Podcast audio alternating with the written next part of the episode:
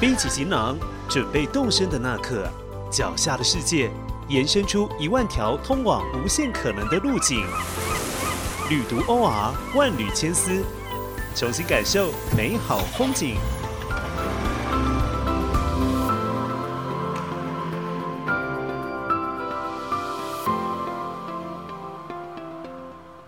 西藏的旷世绝景，每年让多少旅客趋之若鹜，挤破头想一睹圣域龙颜。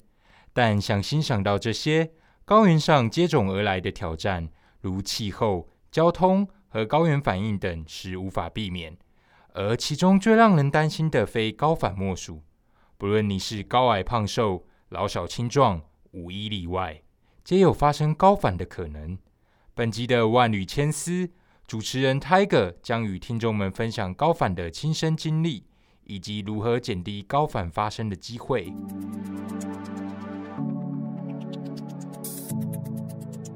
旅读 OR 带你体验生命中最美好的两件事。我是主持人 Tiger，欢迎大家收听本期的节目《万缕千丝》。哦，在正式开始之前呢，要提醒还没有订阅本频道的朋友。记得按下订阅键，并给予我们五星的评价。您的支持与回馈，就是我们持续制作新内容的最大动力。就如同各位所感受到的，近来台湾的疫情呢，乃至于整个世界的状况呢，都还是因为着新冠肺炎的传播呢，而时好时坏哦。那在这段疫情期间，各国的出入规定呢？也因应疫情的变化做出了一些调整，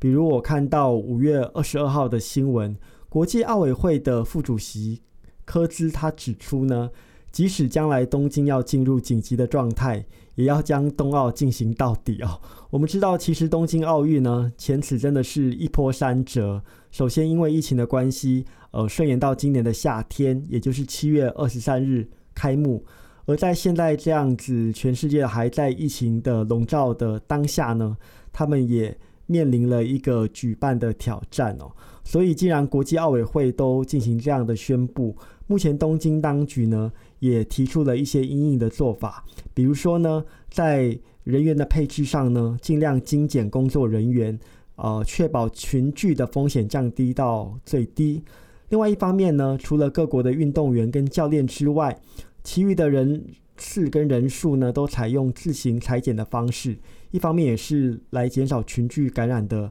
风险哦。那在欧洲那部分，欧盟呢也在经历了一十一年半载的呃，可以说是封锁之后呢，打算重新开启边境了。大方向是这样子的，他们预计从六月九号开始呢，呃。开放边境，可是有一些但书吧，就是非欧盟的国家呢，必须依照各自国内的疫情状况，区分出三个等级，分别是绿色、橙色跟红色。顾名思义，绿色等级呢，就是只要完成最基础的防疫工作，就能够呃进入欧盟的国界。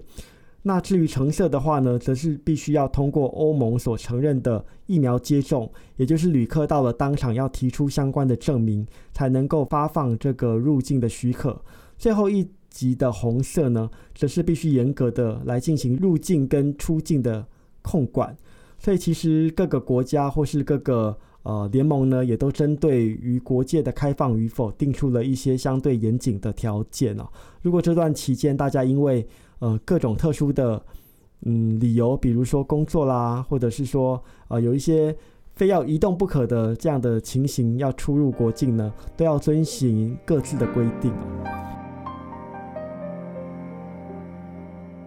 当然了，我觉得在这些繁琐因为疫情而生的规定之外呢，有些地方哎本来就非常的难去啊。我们上次谈到了这个西藏的方方面面。这次呢，我们也是要跟大家分享哦，西藏在这波疫情里头到底受到了什么样的冲击呢？其实根据统计资料，到今年的四月三十号为止哦，西藏自治区确诊新冠肺炎的人数呢，只维持在一例，而且这个一例呢，疑似是从湖北这个外移进入西藏，呃，而发病的。所以呢，整个西藏高原在这次的疫情当中，可以说是呃反应的相对及时。在第一时间内就进行了呃交通运输的控管，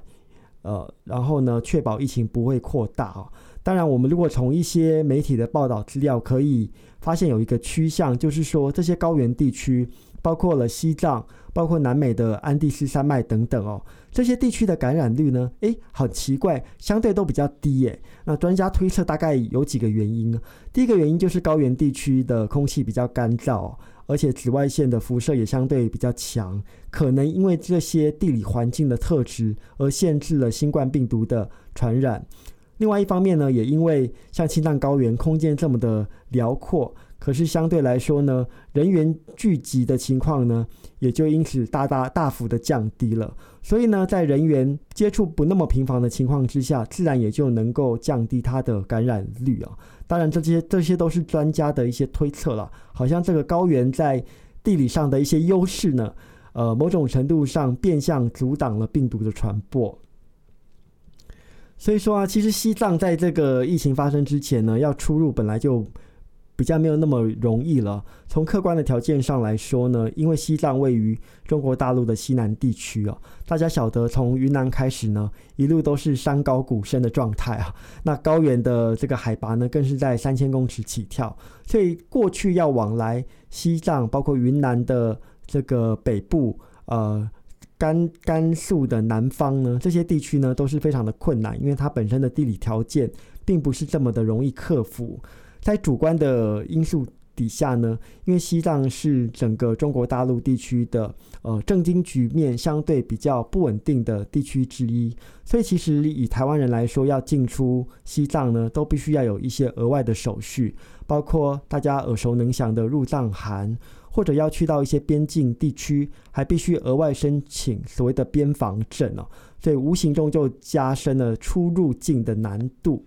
除了这个客观条件跟主观条件之外呢，因为过去西藏就是以观光呃旅游而受到全世界旅人的青睐哦。可是如果是这个外籍人士要进入西藏的话呢，在接待方面也有一定的门槛，比如说他必须要团进团出，必须要呃下他在政府部门所规定的涉外旅馆，就是说他有能力来接待外宾的这些旅馆当中呢，才是符合。呃，旅游条件的这个前提之一哦，所以要进去西藏呢，本身就必须要通过这么多啊复杂的关卡，呃，进出入藏呢，真的是大不易。除了刚刚我们提到的客观条件、主观条件以及一些观光旅游政策上的规定之外呢，要前往西藏本身还有一些呃跟生理有关的因素是需要大家来克服的哦，像过去我们大家。都说去西藏旅游呢，最怕遇到什么？最怕遇到所谓的高原反应啊。那什么是高原反应呢？通俗一点的说法，又叫它做高山病哦。也就是说，人体在一个高海拔的环境当中，会因为身体血液的含氧量降低，而导致器官出现种种病理变化的表现。就是所谓的高原反应哦，其实不光是西藏，很多的人到台湾的百越登山哦，到了一定的海拔高度之后呢，诶，也会发现身体慢慢的出现一些不适的症状，然后又说不出来这个具体的呃不舒适的点在哪里哦。一般来说呢，在海拔一千五百公尺以上呢，就会有一些有一些人呢没有办法这个承受海拔的变化，而导致了一些。不良的反应哦，那一千五百公尺的高度大概是台湾的山林溪森林游乐园区的高度啊，就是说有些人到了这个高度呢，就会有一些不舒服的反应出现了。那再上去一点呢，到了海拔两千四百公尺了，那就是大多数人会呃犯这个高山病或者说高原反应的一个海拔高度哦。这个高度就相当于阿里山的森林游乐区，当地有一个小笠原山的高山植物园哦。这这个海拔高度大概就是所谓的两千四百公尺，也是许多人呢呃受不了的一个高度哦。不过呢，因为在山地呢，在跟高原又有一些不太一样，因为大家知道，如果在呃这个山上犯了这个高原反应呢，有一个做法就是直接往山下走，这个高原反应就可以得到相应的缓解。可是，在高原地带，走到哪里都是啊这个平地，非常的辽阔，唯一的办法呢，就是立刻。呃采用后送的方式呢离开这个高原环境，才有可能得到全面的康复哦。这是在高山发生高原反应，以及在高原地带发生高原反应最大的一个不同。那有人也会问呢，哪些人比较容易发生高原反应呢？其实我觉得这件事情非常的神秘哦，因为我本人曾经去过西藏三次啊，每一次也跟不同的团友呃结队而行哦。团友里面呢，也真的是卧虎藏龙啊。我也听当地的导游说呢，其实这个高原反应呢，呃，跟体质比较有关系。不管你是体院的学生啊，或是过去是百越登山的好手啊。什么气功大师啊，都曾经因为这个海拔高度的剧烈变化而在西藏产生高原的反应哦，所以这真的是不太一定哦。那反而他们说这个老烟枪，也就是说，呃，有抽烟习惯的这些朋友，或者是一些上了年纪的呃这个老朋友们呢，反而比较不容易发生高原反应啊。这当中好像有一点科学的原理可循哦。就是我们知道高原反应竟然是因为血液中含氧量降低而导致的一系列呃不良的生理表现哦。那所谓的老烟枪或者是这些呃年纪比较大的老朋友们呢，本身因为血液的含氧量就比较少，反而呢歪打正着，能够适应高原地区的呃海拔环境变化，所以这也是一个蛮神秘的这个事情了。那我这边有一个真实的案例哦，就是我在第一次进入西藏的时候呢，跟着我的摄影师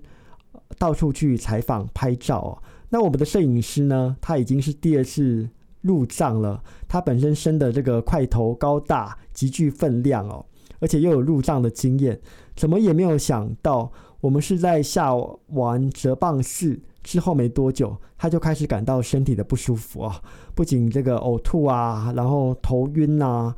导致我们当天的采访行程呢就立刻中断。我优先把他送到医院里头救治了。那当地的医疗人员呢，反应也蛮神 神奇的，他们大概看多了这样的呃，我们说平平原平地的人呢，来到高原地区呢。常常会有这种高原反应的症状哦，所以他们就是很老神在在的安排了抽血啊、输液，也就是我们这边说的呃打点滴以及吸氧，慢慢的我们的摄影师才从这样子不舒服的反应当中解放出来哦，这就是一个很真实的案例哦。所以不管你是第几次入藏，或者是说你本身的这个汗潮如何，都有可能中招。大家在去西藏旅游之前呢，绝对不能够忽视这样子的。一个现象。那为什么高原反应这么的可怕呢？因为高原反应如果严重的话，它会导致肺部跟脑部的水肿，而这样的水肿是有可能致命的。所以我们一直说，在前往这些高原地区旅游之前呢，一定要先做好相应的防护啊，预防胜于治疗。要怎么样来调整身体的状态，甚至使用一些辅助的。呃，药品来维持一个生理的机能呢，所以可以跟大家来分享。我觉得要进到高原呢，首先呢，我们要先调整我们自己的步调。像在台湾，特别是在都市呃生活的人们呢，有的时候做起事来步调都比较紧张啊。那如果转换了环境来到高原地区的话呢，首先就是要调整步调，以慢作为自己在当地活动的一个关键词。这个慢体现在哪里呢？比如说，我们是不是能够慢慢的拉高海拔高度？因为我们要前往西藏呢，除了坐飞机从成都或从呃青海等地呃搭乘飞机飞往拉萨之外呢，另外还有的人会选择坐火车的方式入藏。那坐火车的方式有什么好处呢？因为火车会随着地势的蜿蜒而逐渐调整海拔，所以呢，透过这个火车进藏的方式呢。反而可以确保在海拔的高度变化上，不会一下子从一个低海拔的地区跳到三千公尺以上的高海拔。这样子的慢慢的调试，就有可能缓解高原反应。另外的话呢，就要提醒大家，在高原上活动呢，千万不要急躁，因为急躁的时候呢，不仅我们的心态受到影响，我们的生理条件也会因为这样的急躁而导致血液中含氧量的消耗。所以呢，到了那边要提醒大家，记得要少吃一点，然后不要喝酒，因为这些都是非常会消耗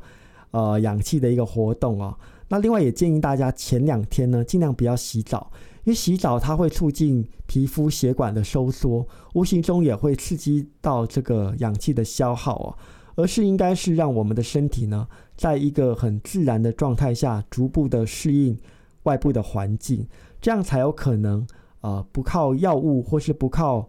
呃额外氧气的供应呢，就能够逐步融融入到西藏的环境当中，这种自然的调节是最好的。那如果不幸像我的摄影师一样啊，就是有一些急性的症状出现的话，那又该怎么应应呢？啊，那我们有一些的这个药品或是保健食品呢，可以提供给大家参考哦。那过去有人说，诶，西藏有很有名的红景天，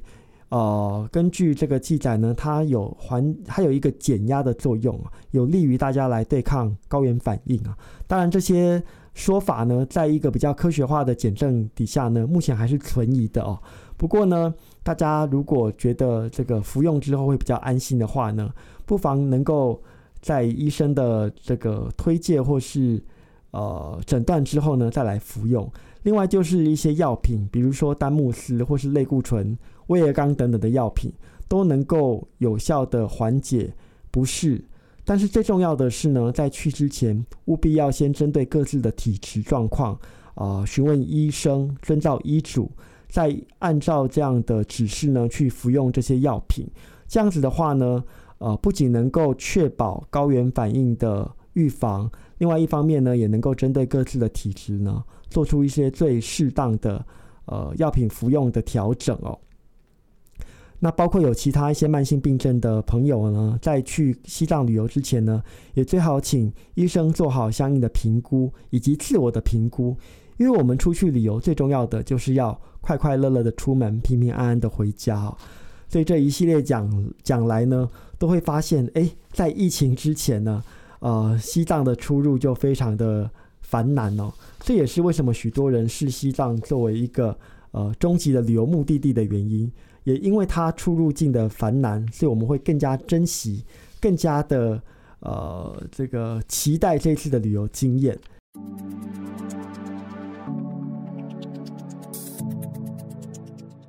今天的节目就跟大家分享到这边了。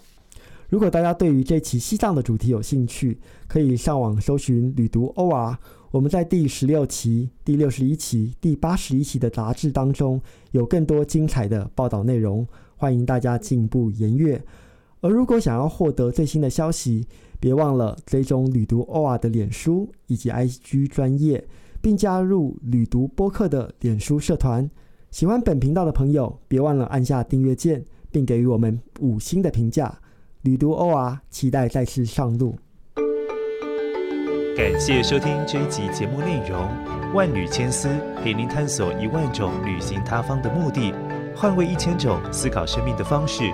如果喜欢本集内容，欢迎上网搜寻旅读 OR，获取更多资讯。万缕千丝，期待能在下一回声音的旅途中与您重逢。